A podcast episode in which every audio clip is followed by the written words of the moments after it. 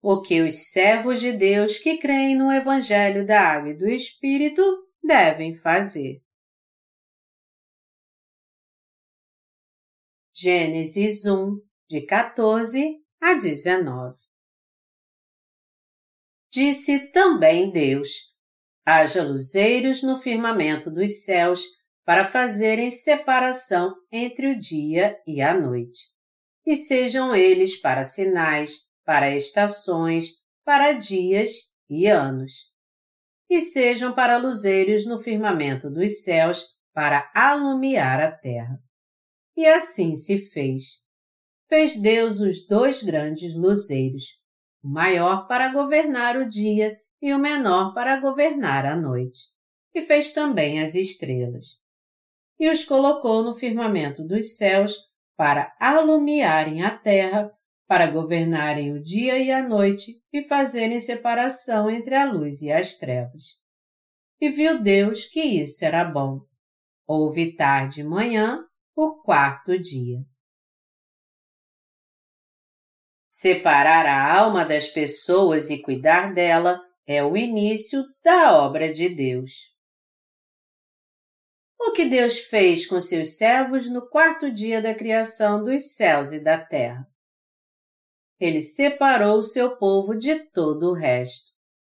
Deus enviou Jesus Cristo a essa terra para salvar a todos do pecado.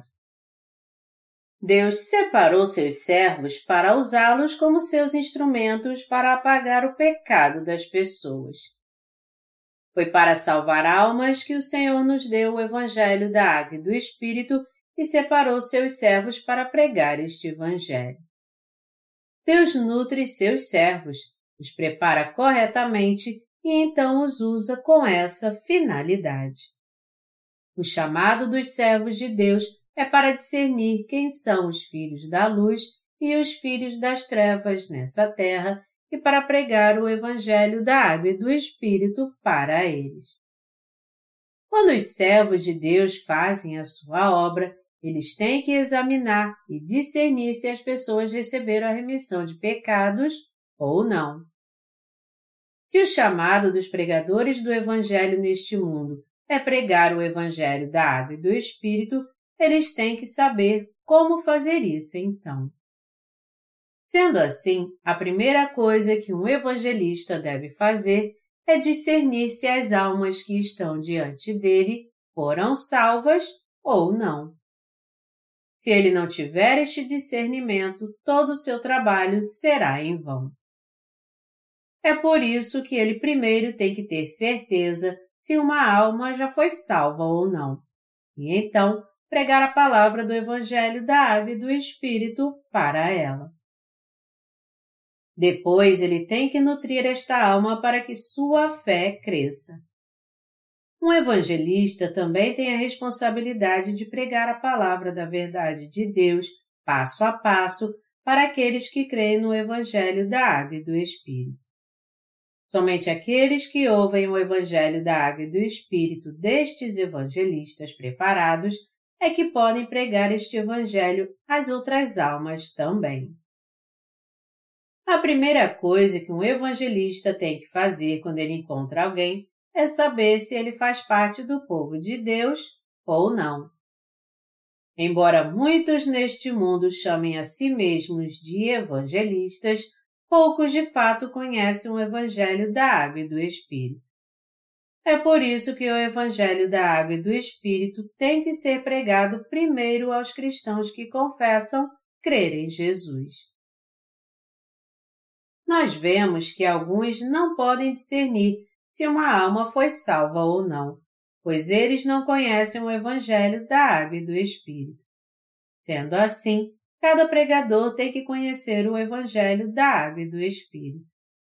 E ele mesmo tem que ser um crente no Evangelho da Água e do Espírito. Nenhum evangelista pode ter dúvida em relação à salvação dos não alcançados. Os que são cegos espirituais não podem discernir se alguém foi salvo ou não. Uma verdadeira testemunha, melhor dizendo, tem que ser capaz de discernir se uma alma crê no Evangelho da Água e do Espírito ou não. Os servos de Deus não pregam o Evangelho por causa da sua falta de habilidade para discernir a alma daqueles para quem eles estão pregando. Uma verdadeira testemunha do Evangelho primeiro tem que ver se as pessoas creem no Evangelho da Água e do Espírito, e só depois plantar as sementes da Água e do Espírito. Mas apesar disso, muitas testemunhas pregam o Evangelho da Água e do Espírito sem examinar a condição da pessoa corretamente. É por isso que há tantos fracassos. Deste modo, a primeira coisa que um evangelista tem que fazer é discernir espiritualmente se alguém é justo ou pecador. E se ele ainda não souber que é pecador, o evangelista tem que ensiná-lo então que ele será condenado por Deus por causa dos seus pecados.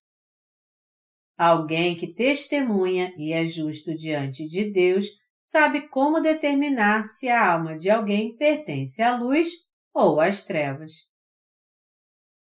Às vezes, quando nós pregamos, algumas pessoas dizem que não tem pecado, mesmo não entendendo a razão pela qual Jesus foi batizado. Os chamados evangelistas é que representam essas pessoas. Eles dizem que não têm pecado, apesar de não conhecerem de modo correto o mistério do batismo que Jesus recebeu de João, ou seja, a verdade do Evangelho da Água e do Espírito. Meus amados irmãos, apesar de eles afirmarem isso sem conhecer o Evangelho da Água e do Espírito, eu não tenho pecado porque creio em Jesus isso não significa que não há pecado no seu coração realmente. Quando alguém diz que não tem pecado só porque crê em Jesus como seu Salvador, mas não conhece a palavra do Evangelho da Água e do Espírito, ele está enganando a si mesmo. Alguém pode até confessar que crê em Jesus como seu Salvador, mas se há pecado em seu coração, ele ainda é um pecador então e por causa da sua situação, dizer que não tem pecado é o mesmo que enganar a Deus e as pessoas. Isso não é verdade? São todos os cristãos que conhecem o Evangelho da Água e do Espírito? Não, não são todos os cristãos que conhecem este Evangelho. Ainda há muitos cristãos que afirmam crer em Jesus, apesar de não conhecerem o Evangelho da Água e do Espírito.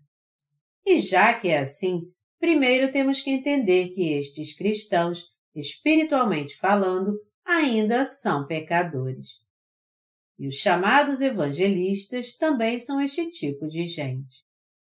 É por isso que os evangélicos também têm que despertar espiritualmente. A testemunha que crê no Evangelho da Água e do Espírito perante Deus sabe como viver pela fé. Se um pregador não guia sua igreja corretamente através do Evangelho da Água e do Espírito, todo o seu ministério está fadado ao fracasso.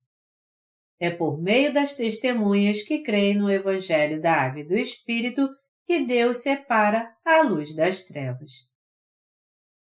Nós podemos pregar de modo correto porque fazemos isso crendo no Evangelho da Água e do Espírito. O ministério justo para Deus é aquele que separa os justos dos pecadores e prega o Evangelho da Água e do Espírito, a verdade da salvação. Você deve entender agora que só os crentes no Evangelho da Água e do Espírito é que podem pregar como verdadeiras testemunhas.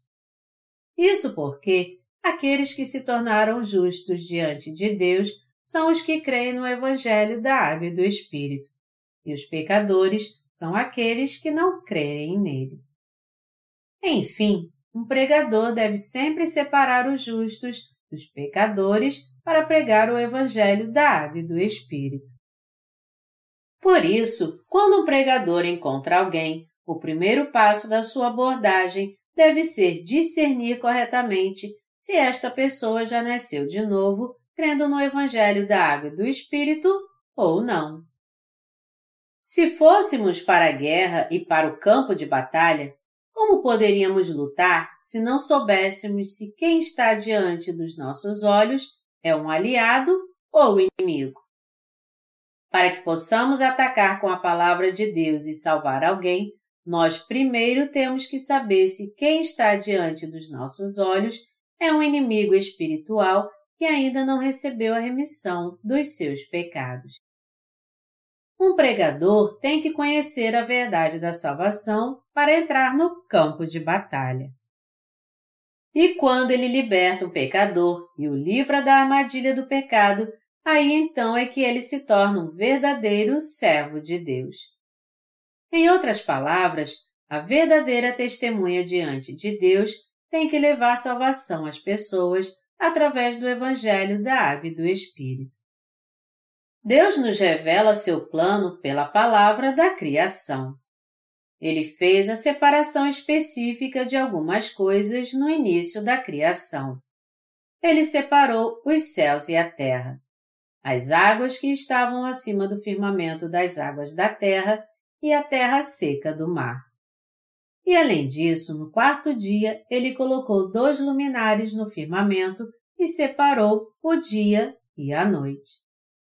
Então, quando um pregador lida com as pessoas, a vontade de Deus é que ele tenha o discernimento se elas já foram salvas ou não. Quando um evangelista separa as pessoas, ela não as separa com base nos seus padrões carnais, mas na verdade do Evangelho da Água e do Espírito dado por Jesus Cristo. É uma bênção separarmos os nascidos de novo dos que não nasceram de novo, tendo como base o Evangelho da Água e do Espírito, a verdade da salvação que Deus nos deu. A Igreja de Deus tem que cumprir essa tarefa de separar corretamente os salvos dos não salvos. A obra de Deus tem que começar com essa separação. O reino de Deus só poderá ser edificado se os pregadores que creem no Evangelho da Água e do Espírito tiverem discernimento espiritual para separar a luz das trevas.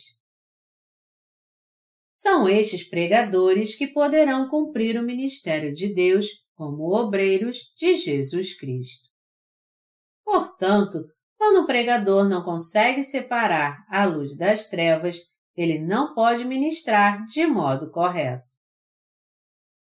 Há muitos em meio àqueles que receberam a remissão dos seus pecados e são passivos demais.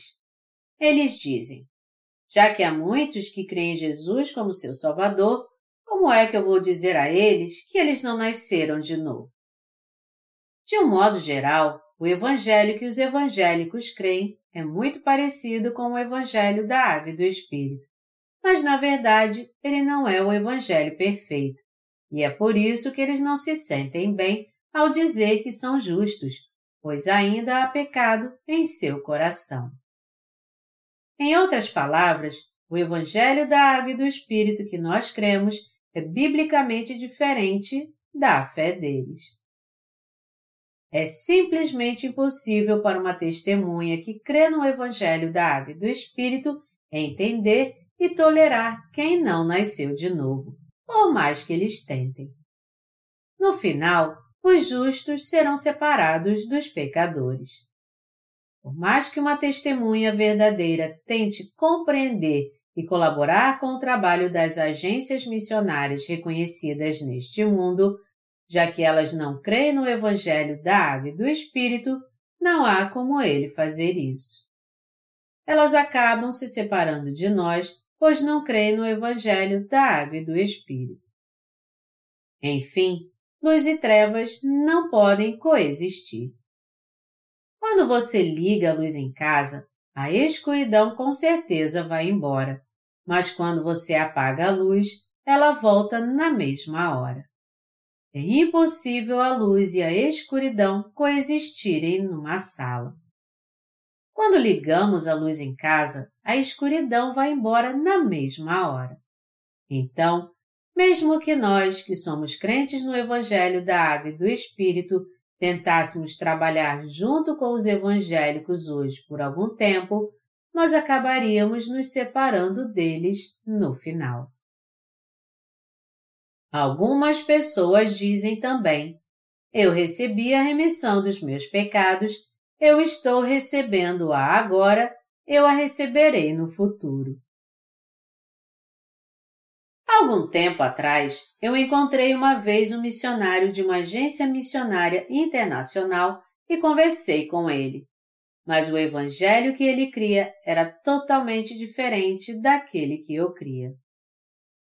Eu disse a ele que a remissão de pecados vem a todos de uma vez só quando se crê no Evangelho da Água e do Espírito. Mas ele disse que não era bem assim. O missionário disse: Eu recebi a remissão dos meus pecados, estou recebendo-a agora e a receberei no futuro também. A maioria dos cristãos crê assim também. No entanto, se nós pensarmos um pouco mais profundamente sobre isso, veremos que isso é uma contradição. Esse tipo de fé é produto de uma doutrina cristã chamada de santificação contínua. Hoje em dia, líderes cristãos no mundo todo creem assim. Então, o que é que estes líderes pregam? Eu mesmo encontrei muitos evangélicos que dizem que não têm pecado.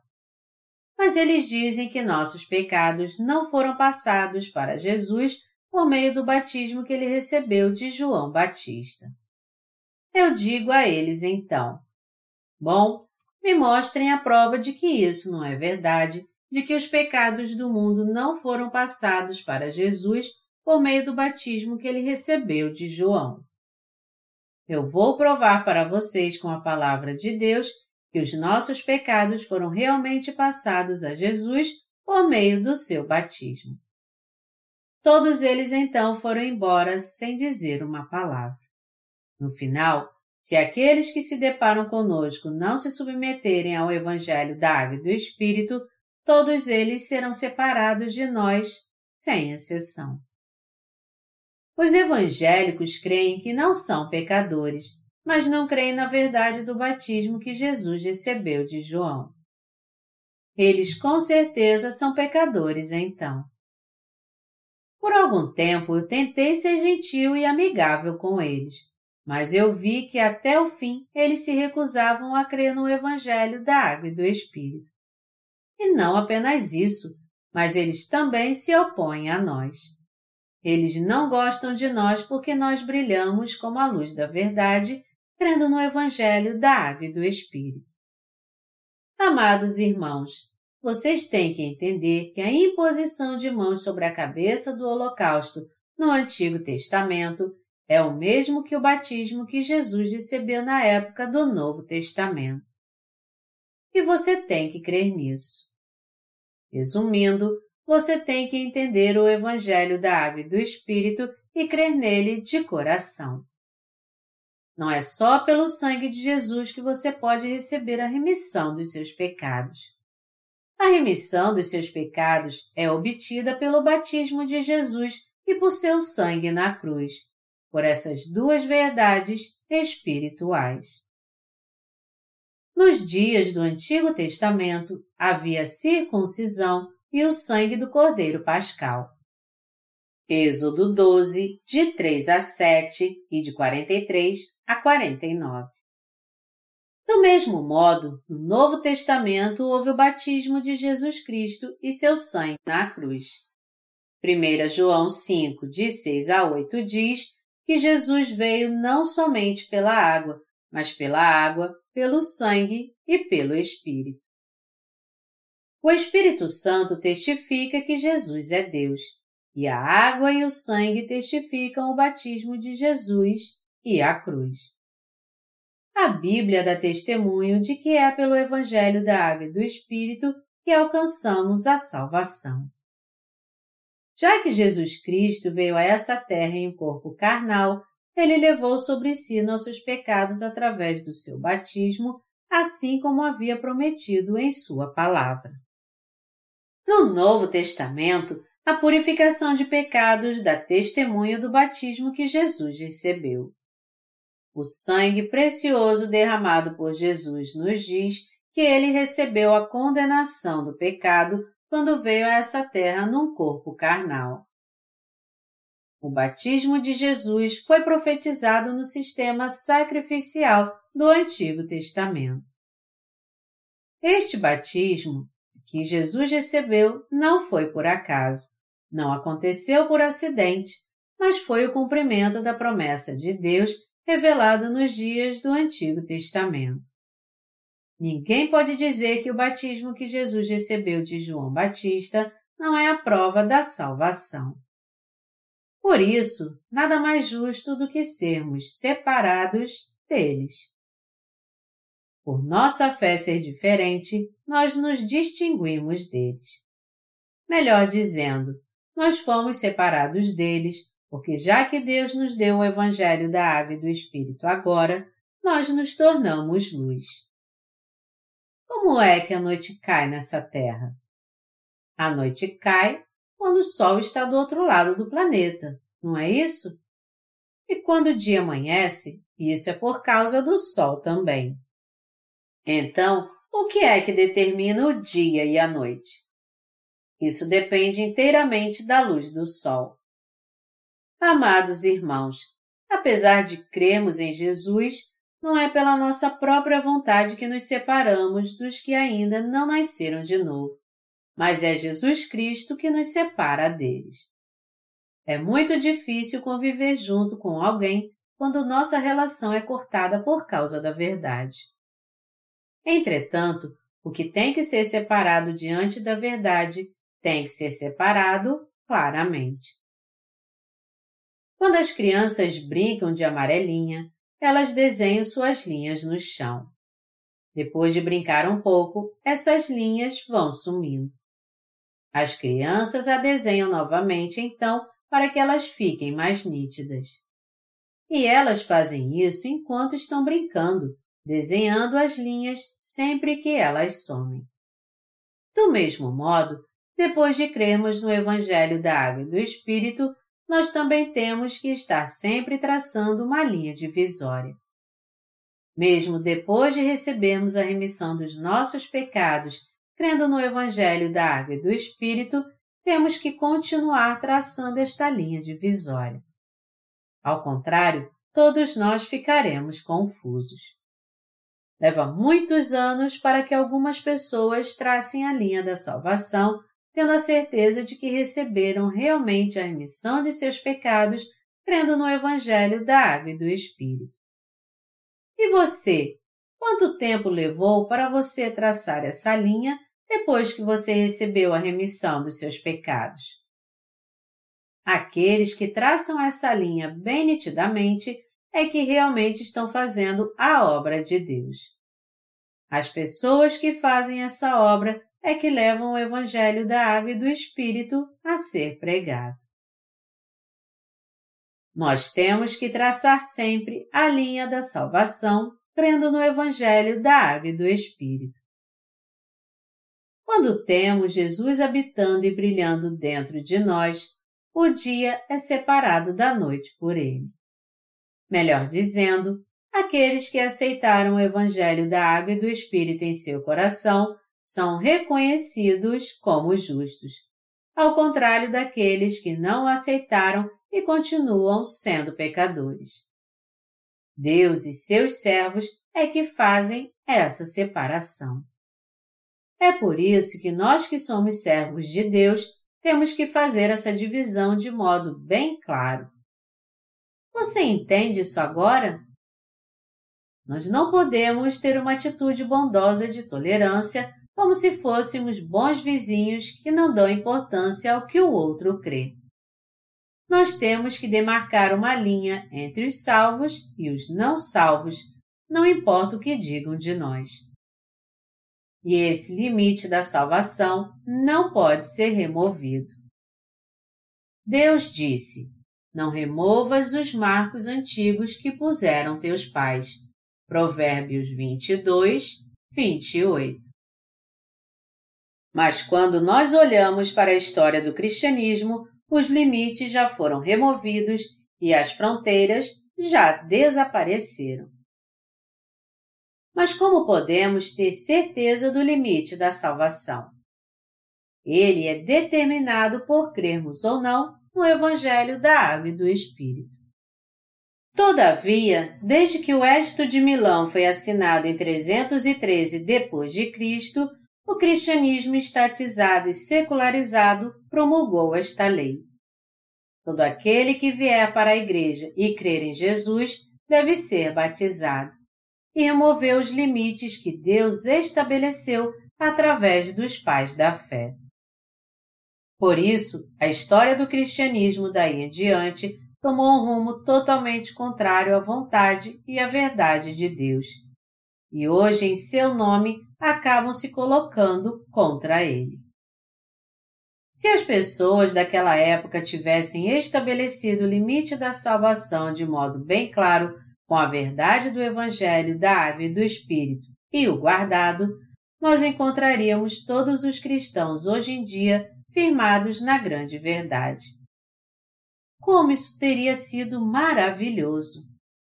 No entanto, o imperador Constantino usou o cristianismo para trazer poder e estabilidade para o seu reinado, e por isso revogou a autoridade que tinha a Igreja para fazer separação e a fez aceitar a todos, não importa o que eles crescem. Amados irmãos, se nós não fizermos essa separação, nós acabaremos nos corrompendo. E já que a verdade é entendida aos poucos, nada poderá ser feito para impedir isso. É por isso que vocês têm que traçar uma linha nítida em seu coração e traçá-la para os outros também. Já que recebemos a remissão dos nossos pecados, crendo no Evangelho da Água e do Espírito, nós que somos servos de Deus, temos que traçar essa linha da salvação todos os dias. Quando eu peguei meus antigos sermões para organizá-los e editá-los como livros, eu descobri que não havia um sermão sequer que não falasse sobre o batismo de Jesus Cristo e seu sangue. Um elemento comum em todos os meus sermões é que todos eles falavam do batismo de Jesus Cristo e do seu sangue. Mas apesar disso, mesmo eu tendo traçado a linha da salvação várias vezes com o batismo de Jesus Cristo, algumas pessoas ainda não fizeram isso claramente. E foi por isso que alguns acabaram deixando a Igreja de Deus. Apesar de eu ter traçado a linha da salvação muitas vezes na Igreja de Deus, alguns não creram de coração no batismo de Jesus. Alguns, em seus pensamentos, não creram que o batismo que Jesus Cristo recebeu de João Batista é algo necessário para a salvação, apesar de seus líderes terem traçado nitidamente a linha da salvação com o Evangelho da Água e do Espírito. E apesar de essa linha ter sido traçada com base na Palavra de Deus, alguns dizem: como pode uma simples organização missionária estar certa em tudo? Até mesmo as igrejas muito antigas não ensinam essas doutrinas. E existem muitos cristãos renomados nas igrejas históricas. Como pode todos eles não serem salvos? Mas eles não dizem apenas isso, pois eu mesmo já os vi se opondo ao Evangelho. Eles não podem discernir o que é a grande verdade. E eles não podem discernir o espírito da carne porque não creem no Evangelho da Água e do Espírito. Depois de ouvirem o Evangelho da Verdade, muitos dizem: Eu não acho que alguém é salvo só porque crê na água e no sangue. Isso porque muitas denominações cristãs esse tempo todo têm entendido e crido de uma forma errada que a salvação pode ser alcançada só pelo sangue da cruz. É por isso que nós devemos manter a linha da salvação que Deus traçou em nosso coração através dos seus servos. E sempre que ela começar a sumir, temos que traçá-la novamente. Contudo, sempre que sua carne estiver fraca, seu coração desfalecer e você de alguma forma acabar pecando por causa disso, você tem que entender que seus pecados foram passados para Jesus Cristo colocando sua fé no batismo que ele recebeu. Quando foi que todos estes pecados foram passados para Jesus Cristo? Isso não aconteceu quando ele foi batizado por João Batista no Rio Jordão? Os pecados do mundo não poderiam ser apagados se não fosse o batismo que Jesus recebeu de João Batista.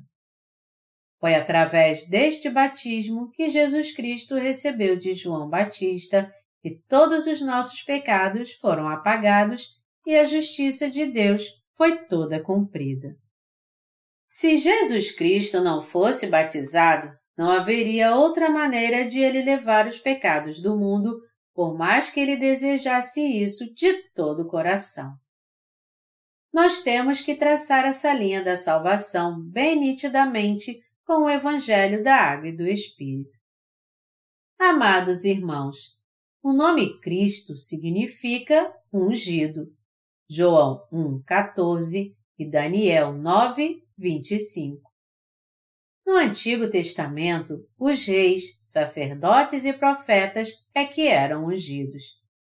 Jesus Cristo é o nosso Salvador, o sumo sacerdote que apagou nossos pecados, o profeta que nos ensina a grande verdade. Negar alguma dessas suas funções é o mesmo que desafiar a Deus. Quando nós pregamos que Jesus Cristo é nosso Salvador e que Ele nos salvou através do seu batismo e do seu sangue, alguns dizem: Não há nada de profundo nisso. Isso é o básico da fé.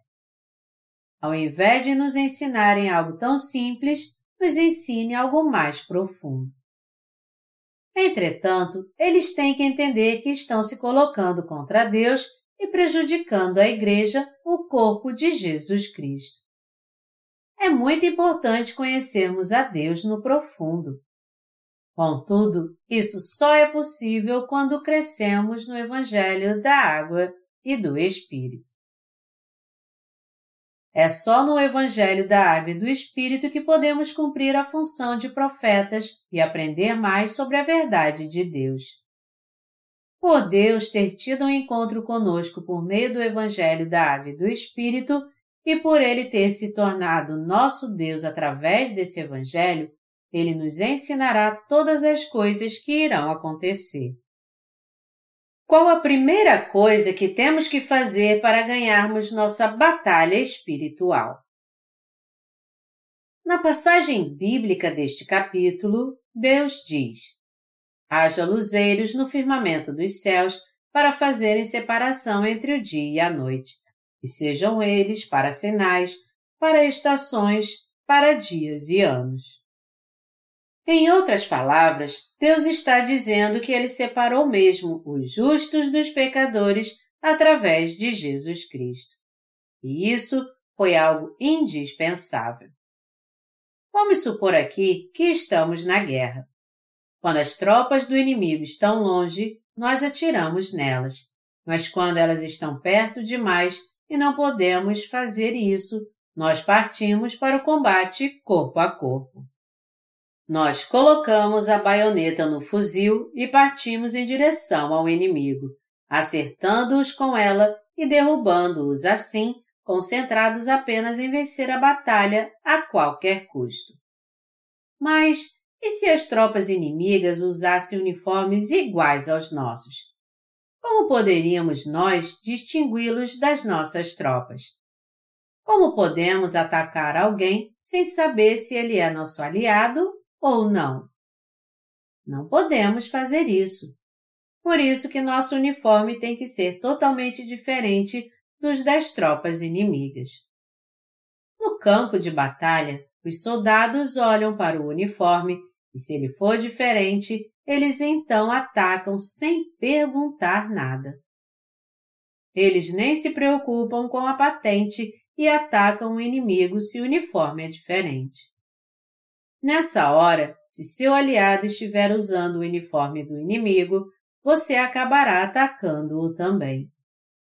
Melhor dizendo, nossa batalha espiritual tem que ser travada em campo aberto, onde Deus separou os salvos dos não salvos. A palavra de Jesus Cristo é a única verdade. Sua palavra é a luz e a verdade dessa terra. Os pensamentos e as palavras do homem não são a verdade. Mas o que a verdade diz? Ela diz que deve haver luz no firmamento para separar dia e noite. Ela ordena que o dia seja separado da noite. Nada mais justo do que quem recebeu a remissão dos seus pecados ser separado dos que não a receberam. Se somos mesmo discípulos de Jesus, em outras palavras, Deus está nos mandando fazer sua obra de separação. Você entende isso agora? Uma coisa que temos que entender também é que Jesus Cristo é o Senhor da história. Ele é quem vai concluir a história deste mundo. Deus disse: haja luzeiros no firmamento dos céus para fazerem separação entre o dia e a noite. E sejam eles para sinais, para estações, para dias e anos. Por mais que a ciência esteja avançada e a arrogante mente humana desafie a Deus, Jesus Cristo com certeza trará um fim a este mundo. Ele que criou os céus e a terra. Essa é a verdade dita por Deus em quem foi cumprido o início e o fim de tudo, os sinais e as estações, os dias e os anos e tudo que há neste mundo. É em Jesus Cristo que tudo começa, se desenrola e termina. Quando Jesus Cristo voltar a essa terra na segunda vinda, este mundo acabará. Quando o Senhor veio a essa terra, ele apagou todos os nossos pecados e voltou para o céu. Mas ele voltará em breve. E quando ele voltar, sua volta marcará o fim deste mundo e o começo de outro mundo.